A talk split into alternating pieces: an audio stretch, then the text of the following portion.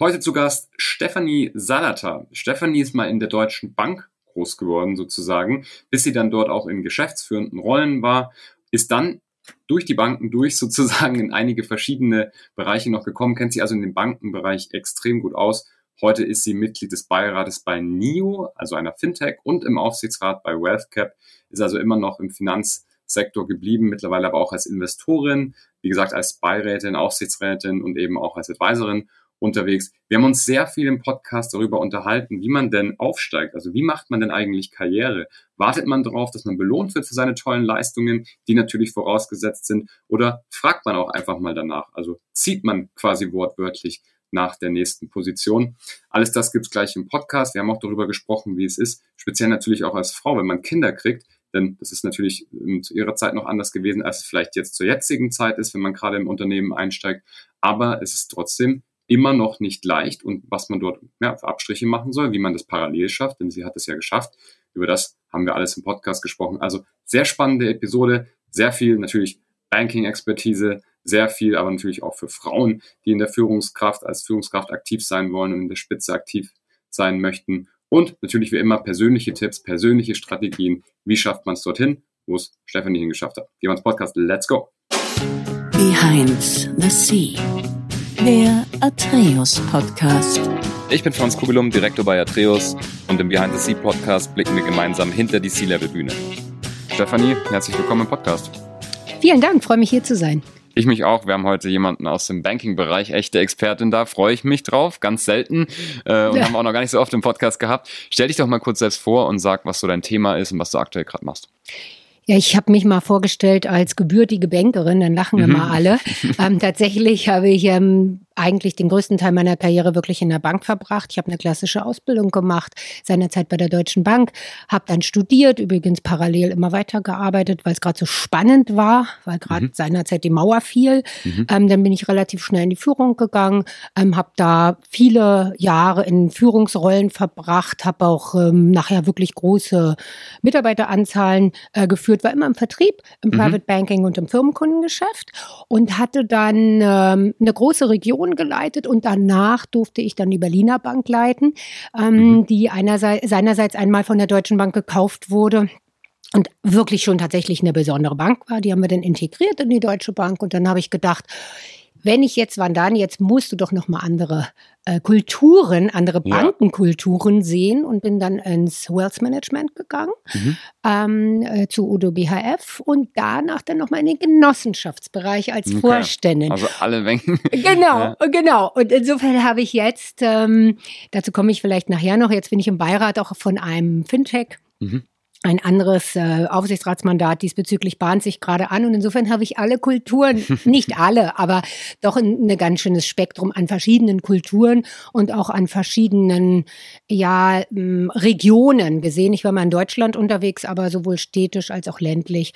Und es war schon sehr, sehr unterschiedlich. Immer Vertrieb, immer Kunde. Ähm, immer Mitarbeiterführung, das waren so meine cool. äh, Themen in der Zeit. Sehr gut. Ja, du, du, hast ja dann bei der Deutschen Bank schon dann die erste geschäftsführende Rolle gehabt. Wie hat sich die ergeben und wie lange hat es gedauert, bis du da warst? Weißt du? Ja, klar weiß ich das. Ja. Ähm, ich hatte kaum mein Studium abgeschlossen. Es war vielmehr sogar so, dass ich am 1., es war mein 1. November, habe ich meine erste Filialleitungsposition, eigene mhm. Filialleitungsposition eingenommen und am 3. November habe ich dann meine mündliche Verteidigung gemacht, also okay. der, der äh, äh meines BWL-Studiums, was ich, wie ich ja vorhin sagte, ähm, äh, parallel zur Bank gemacht habe, weil es gerade alles so spannend war. Es war nämlich zu Zeiten des Mauerfalls oder kurz okay. danach. Okay. Und da muss ich wirklich sagen, sagen, ähm, ich habe damals in diesem Alter meine Karriere nicht so richtig geplant. Ja. Also offensichtlich hatte ich Ambitionen. Ja. Ähm, also das machte sich auch schon so relativ früh bemerkbar. Ich fand immer solche Sprüche klebten dann auf meinem Taschenrechner, das hatte ich neulich mal erzählt. Ich habe mal so einen, so einen Aufkleber gefunden, der stand, äh, da stand drauf, ich mache lieber Karriere statt Betten. Das hatte ich schon in der Berufsschule. ähm, aber ich habe es trotzdem nicht so richtig so explizit geplant, so Meilensteine okay. und so. Und insofern, als dann die Mauer fiel, brauchte man natürlich viele junge Leute, die in schnell in verantwortungsvolle Positionen äh, gingen. Und insofern durfte ich dann, ich war seinerzeit so sieben, acht und 20 durfte ich dann gleich eine eigene Filiale in Berlin Mitte eröffnen. Cool. Das war so die erste. Das hat sich dann wirklich ergeben. Ja. Okay, okay. Ja. Wenn du so zurückblickst, was würdest du sagen, was hast du richtig gemacht, dass du dann eine von den wenigen Personen warst? Weil ich meine, ist ja nicht so, dass man, wenn man jetzt in einem Konzern anfängt, dass man dann direkt, ähm, ja, dass man dann direkt ausgewählt wird und sagt, ja, du bist jetzt äh, im, im, im Potential Leadership Programm, sondern da wird man ja aus selektiert. Von zehn schafft es einer vielleicht. Ja, also ähm, nochmal, äh, diese Filialleitungsposition, ähm, die erste, die ging einigermaßen schnell. Im Grunde zerrte man da schon relativ schnell an mir, weil eben, wie gesagt, man wollte ja die ganze ehemalige okay. DDR bedecken.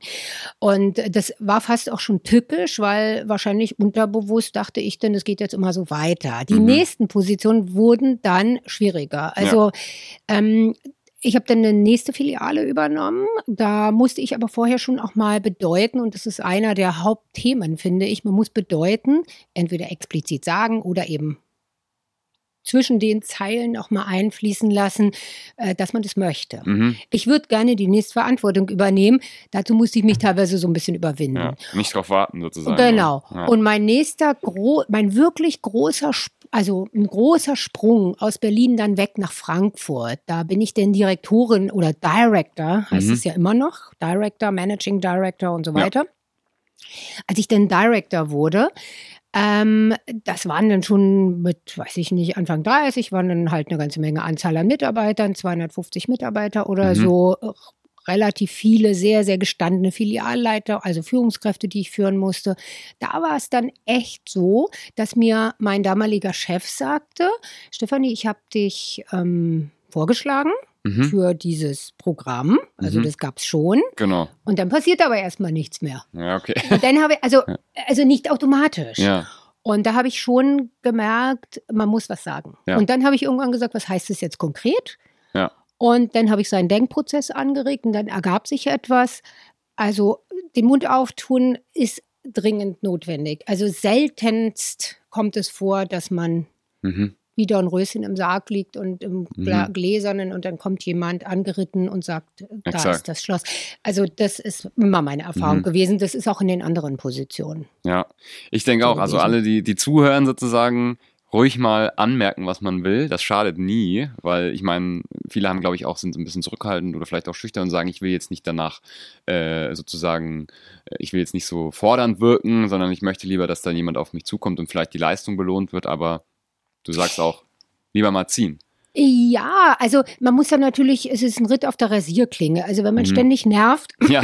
kann das auch schwierig sein. Ja. Ich äh, sehe es aus beiden Perspektiven. Einmal aus meiner eigenen, also mhm. wenn ich selber Karriere machen wollte, da habe ich gemerkt, vielleicht wäre es auch sonst gekommen, weiß ich nicht, ist auch schon passiert, ähm, aber dass es schon sehr notwendig und hilfreich ist, ähm, äh, zu sagen, ich hätte gerne ohne einen totalen Druck zu machen und den mhm. anderen zu belästigen, aber schon klar zu artikulieren, ach, jetzt wäre ich bereit. Ja. Ähm, mir macht es, man muss ja auch bedenken, es kann ja auch mal jemanden verstimmen, weil der sagt, denkt dann vielleicht, die bisherige Position macht mir keinen Spaß. Also meine Erfahrung ist da, ähm, es ist hilfreich, es zu bedeuten, es zu sagen, auch zu sagen, ich würde mich freuen. Also ich bin mhm. sehr ambitioniert, ich liebe das, was ich tue und das war bei mir auch immer so. Gut, aber ja. die nächste Rolle äh, würde ich, äh, würde, würde ich ich schon auch gerne einnehmen und ich habe da auch Vorstellungen. Ich, mhm. ich merke einfach, ich kann mehr tun fürs Haus. Ja, so habe ich es dann immer gut. formuliert, das ähm, gut, dass ja. ich äh, sozusagen ja auch mehr Wirksamkeit entfalten kann fürs Haus. Das ist gut. Ähm, mhm. Und meine Erfahrung aus der anderen Seite ist die, ich habe schon Azubis erlebt, ehrlich gesagt eher die männlichen, die es dann mhm. waren, mhm. die gesagt haben, ähm, was möchten Sie eigentlich, habe ich die gefragt. Und dann sagte mir mein Azubi ihren Job. Ja. Dachte ich, ja, okay, sehr klar. Ähm, Habe ich weniger bei jungen Frauen seinerzeit erlebt. Also mhm. einfach nur mal diese Differenzierung. Ja. Aber ähm, eben sagen, wo will ich eigentlich hin? Das ja. ist schon.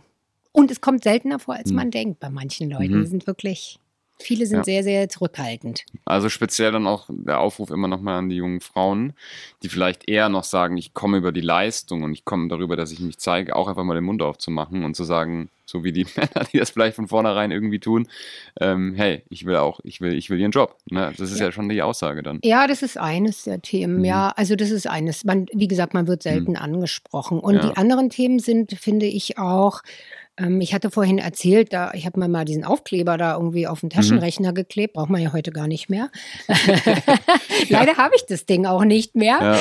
Ähm, aber ähm, mehr habe ich eigentlich nicht gemacht, muss ich wirklich sagen. Und ich glaube, dass es schlauer ist, irgendwann nicht zu verkrampft, aber sich regelmäßig alle paar Jahre und am Anfang auch nochmal hinzusetzen und aufzuschreiben, was will ich eigentlich? Was ist mir eigentlich mhm. wichtig? Welches Unternehmen interessiert mich? Welche Positionen interessieren mich? Ähm, sich wirklich mal so grob nicht verkrampft werden, weil es kann ja auch mal anders sein, aber sich ne, nicht sozusagen so steuern lassen, sondern ja. sich zu überlegen, was möchte ich eigentlich, weil das geht schnell im Arbeitsalltag dann verloren. Das stimmt, das ist gut. ja.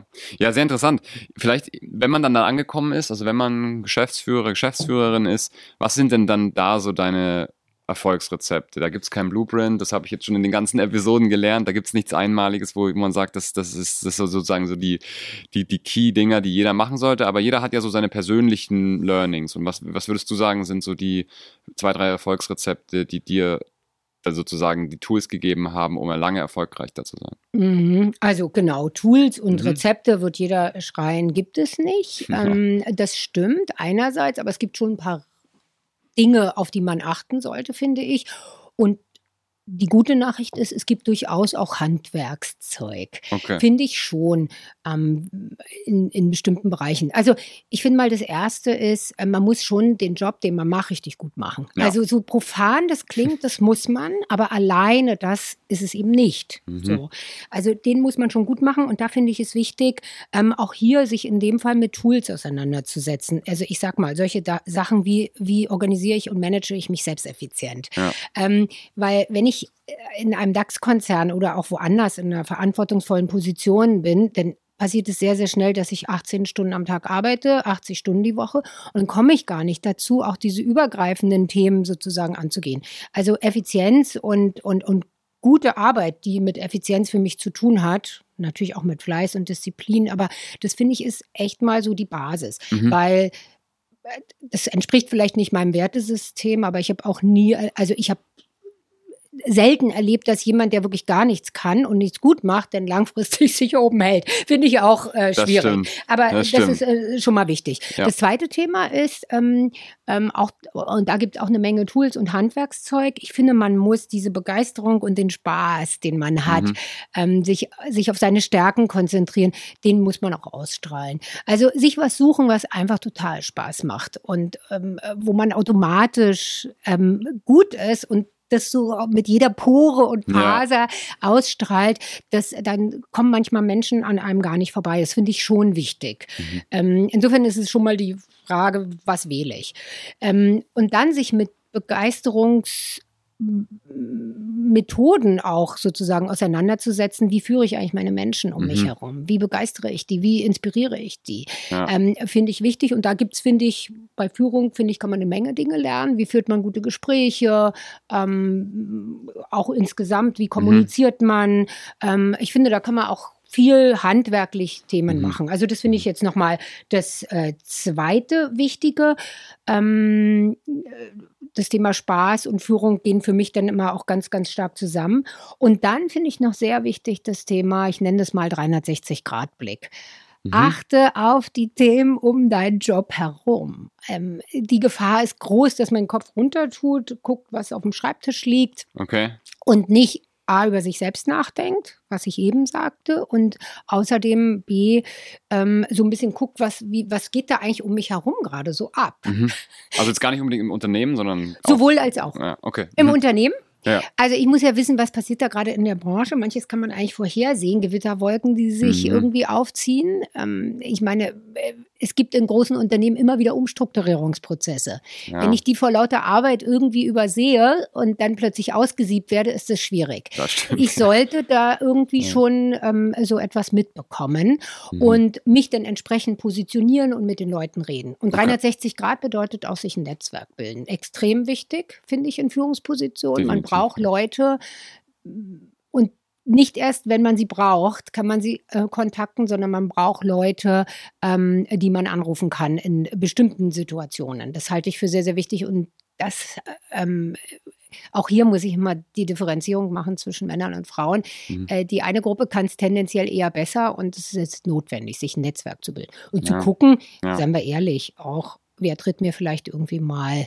unter dem Tisch gegen das Schienbein, wer, Ja, wer positioniert sich anders, Mhm. äh, was wünscht sich das Unternehmen, das halte ich für sehr, sehr wichtig. Mhm. Und extern finde ich auch, es ist immer gut, ähm, A, die anderen, also die Mitbewerber sozusagen auch Mhm. ein bisschen zu kennen, was da gerade so passiert. Mhm. Und im Zweifelsfall sogar auch in anderen Branchen zu gucken. Ja. Mhm, Also dafür gut. sollte man sich Zeit reservieren in seinem Kalender. Deswegen siehe oben Effizienz, was Ja, den eigenen Job anbelangt. Klar, klar, so ist es. Das, ja, das stimmt.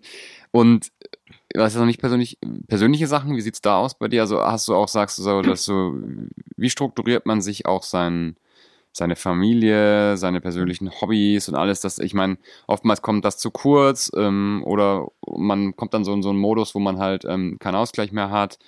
Äh, ja, das ist eh immer so ein langwieriges Thema, dieses Thema Work-Life-Balance. Viele sagen, gibt's nicht, braucht man nicht. Einige andere fordern das stringent ein. Die jetzige Generation ähm, wird zumindest gesagt, so ganz konkrete Zahlen habe ich da gar nicht, aber dass die wieder mehr fordern, den, die Trennung zwischen Beruf und, und, und, ähm, und, und persönliches Leben.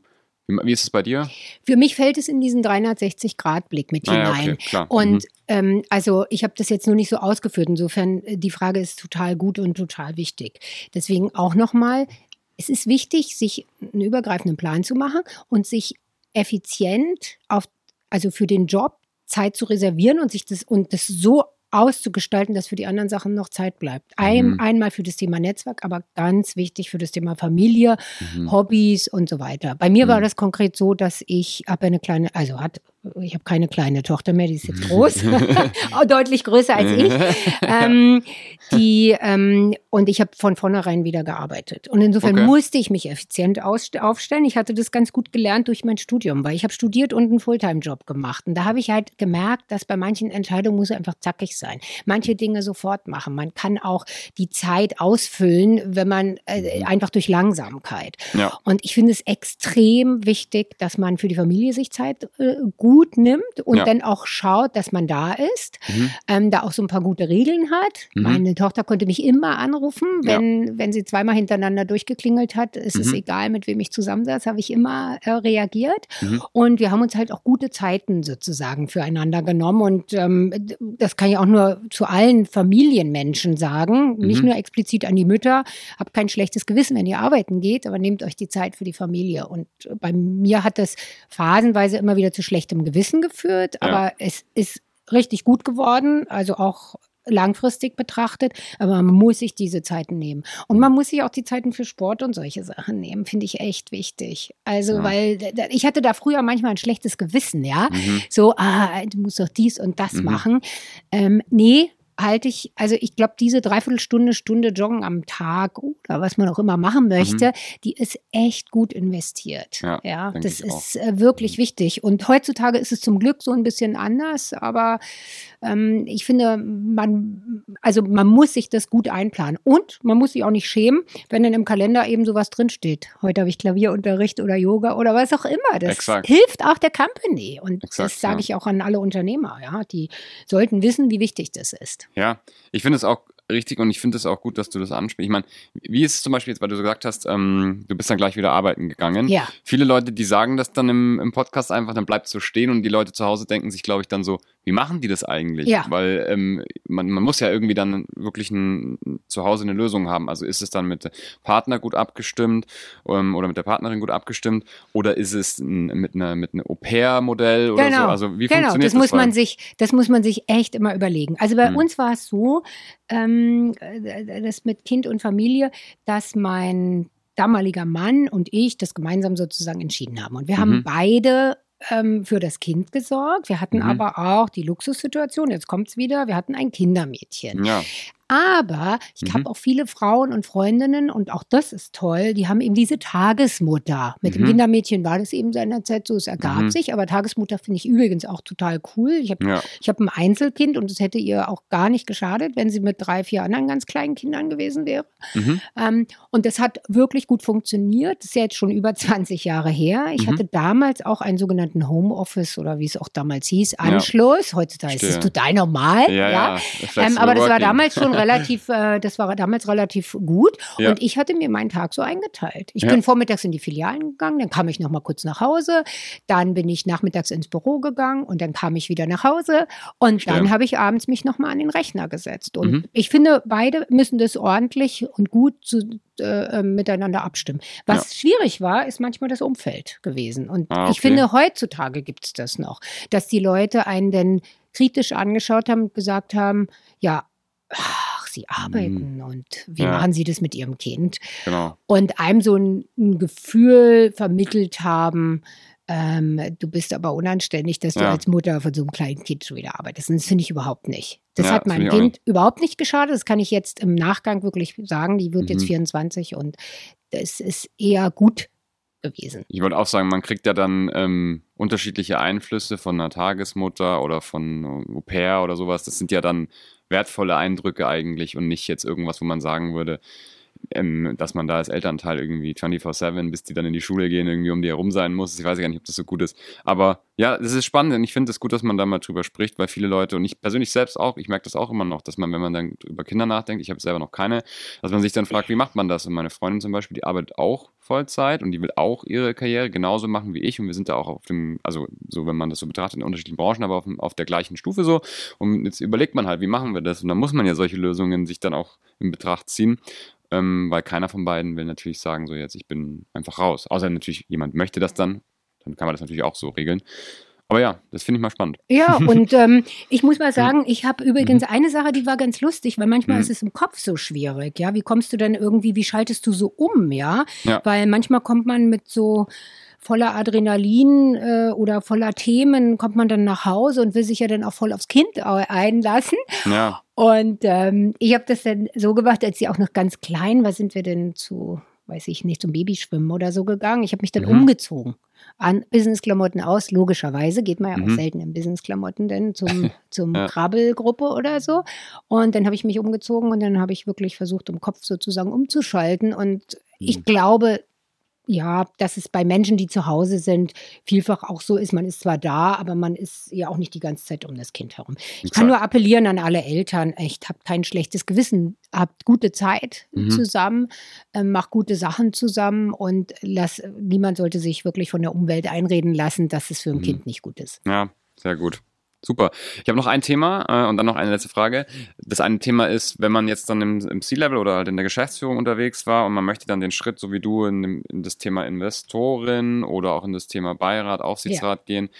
Du hast vorhin gesagt, Netzwerk ist ein wichtiges Thema. Wahrscheinlich, wenn man das strategisch aufbaut, kommen dann die Sachen vielleicht auch von alleine. Aber ist das nochmal was, wo man, wie, wie arbeitet man daran, dass man diesen Schritt dorthin schafft? Ja, also ich habe ja dann irgendwann entschieden ähm, zu sagen, jetzt habe ich das die ganze Zeit gemacht und jetzt, äh, na, es waren ja immer so Schritte. Ich gehe jetzt nochmal in eine andere Bankengruppe. Ich wollte irgendwie immer Veränderung, was Neues, weil ich glaube, es hält auch frisch und Ja, es ist irgendwie Mhm. gut und interessant und innovativ. Und habe dann entschieden, jetzt gehe ich raus aus dieser Vorstandsposition und mache was völlig anderes. Dann habe ich Mhm. erstmal nachgedacht und dann ergaben sich natürlich Themen. Aber es war durchaus auch so, dass ich bin ja damals, habe ich noch in Hamburg gewohnt, Corona war vorher gerade, dass ich schon mich bei vielen Leuten zurückgemeldet habe, Mhm. in Berlin und in München und gesagt, hallo, ich bin wieder da und äh, was können wir irgendwie zusammen machen. So Okay. haben sich denn Dinge ergeben, Mhm. ähm, äh, Aufsichtsrats, also auf diese Aufsichtsratsmandate beziehungsweise diese Beiratsmandate. Und so hat sich dann auch, ähm, so haben sich einige Beratungsaufträge auch ergeben Mhm. und auch ein paar ehrenamtliche oder so, die mir am Herzen liegen, Engagements. Ich mache ja ein paar Sachen so im Frauenbereich, Mhm. ähm, unternehmerische, Ja. in, in der Start-up-Szene. Ähm, das hat sich dann da aus diesem Netzwerk ergeben, aber man sollte sich auch hier vorher schon überlegen, was will ich eigentlich machen. Und so hat sich dann auch ergeben, dass ich das, was eben auch immer mal eine Sache war, die ich noch in meinem Leben machen wollte, ist sich ergeben hat, dass ich ein Unternehmen gegründet habe mit einer Partnerin, was wir jetzt mhm. sozusagen demnächst launchen. Da geht es im Übrigen auch um C-Levels. Wie entwickeln die sich weiter? Und da geht es ah, um okay. sie. Weniger, also auch vielleicht ein bisschen um die Unternehmen, die die C-Levels brauchen, aber vor allem um die Leute selbst. Interessant. Und ja. das hat sich dann eine Mischung aus Ziel setzen und Netzwerk bilden, Dinge auch ein bisschen kommen lassen, aber ja. dann gezielt die beiden Dinge zusammenzubringen. Hm? Aber der Schritt ist immer bewusst zu sagen, mache ich jetzt was anderes. Und der erfordert oftmals auch ein bisschen Mut und manchmal kriegt man zwischendurch auch kurz kalte Füße ja, und denkt, bequemer wäre das andere gewesen. Aber spannender und, und mehr Freude, finde ich, ist es, wenn man immer auch mal ja. was Neues macht. Sehr, sehr cool. Ja, wir nehmen ja das Podcast äh, immer etwas früher auf, äh, als wir es dann veröffentlichen. Wahrscheinlich veröffentlichen wir es äh, im Dezember. Das heißt, die Leute bereiten sich gerade auf, auf, Weihnachten vor. Ähm, viel Spaß dabei, hektische Zeit. Aber wenn du jetzt an den Zeitrahmen denkst, was steht jetzt so in der nächsten Zeit an? Was, was könnte, was möchtest du noch irgendwas erwähnen vielleicht, äh, was man sich vielleicht angucken kann? Wir können es auch in die Show Notes dann packen, dass die Leute sich das anschauen können. Ja, naja, wir werden im Januar, werden wir unser Unternehmen dann launchen, denke ich mal, mhm. auf allen möglichen äh, ähm, äh, Kanälen. Ähm, ich habe es eigentlich eben schon, glaube ich, so ein bisschen beschrieben. Es geht halt darum, C-Level-Leute zu begleiten, entweder ja. dahin, da äh, auch in der Phase, weil, und das ist das, was wir eben eigentlich vielleicht auch so als Fazit hatten, man mhm. kümmert sich, und das gilt für Mann und Frau, man kümmert sich oftmals gar nicht so sehr um sich selbst und so systematisch. Man macht tolle ja, genau. Projektpläne fürs Unternehmen. Und wenn man selber ein Thema ja. hat, dann fängt man erst mit an zu überlegen, oh, was wollte ich denn da eigentlich? Wirklich da. Und um diese Themen geht es und natürlich auch um Positionierungen, selbstverständlich. Ja? Klasse, und das, ja. dazu muss man sich eben die Zeit nehmen und da unterstützen wir dann bei. Das ist perfekt. Und das hilft dann auch wieder, du hast vorhin ja gesagt, man muss ja irgendwie auch visionär sein und Leute mitnehmen können, wenn man sich nicht um seinen eigenen Charakter und seine eigene Persönlichkeit ja. kümmert. Wie soll das dann passieren? Ne? Absolut. Ganz klar. Ja, was wolltest du mal werden, als du ein Kind warst? Ähm, Schauspielerin, frag mich nicht warum, und Tierärztin. Gute Kombination. ja, nicht schlecht, super. Also ich habe viel gelernt heute. Vielen lieben Dank, es war ein tolles Gespräch und ähm, sehr gerne, hat Spaß gemacht ja, alle Leute, die, die sich äh, für dich interessieren, mit dir in Austausch treten wollen, wir machen dann LinkedIn-Profil immer unten rein und auch irgendwie noch eine Website, wenn es irgendwas gibt, dann kann sich jeder bei uns melden und wer eine Intro möchte und äh, irgendeine seriöse Anfrage hat, der, der kriegt natürlich auch ein Intro von mir, also gerne schreiben. Danke, dass du da warst. Sehr gerne, hat Spaß gemacht. Vielen Dank. Super. Ja, an alle, die jetzt noch zuhören, bitte unbedingt mal auf die Seite gehen von unserem Podcast-Format und auch mal ein Abonnement da lassen. Dann kriegt ihr solche Episoden wie mit der Stefanie regelmäßig in den Feed. Kriegt also jede Woche neue C-Level-Managerinnen und Manager und müsst euch nicht fragen, was ihr als nächstes hört. Kriegt die Tipps. Und wer sich natürlich für Executive Search, für Interim Management, Leadership Consulting, also alles rund um euer Leadership-Team im Unternehmen interessiert. Wie kriege ich gute Leute rein? Was habe ich für Themen auf dem Tisch, die ich vielleicht aktuell mit meiner Expertise nicht lösen kann? Schreibt mir eine Nachricht. Ich gehe gerne mit euch in Austausch. Schaut auf atreus.de vorbei. Ist eine Hydrogen Struggles Company. Ich freue mich auf jede Nachricht. Steffi, bis bald. Ciao, ciao. Tschüss.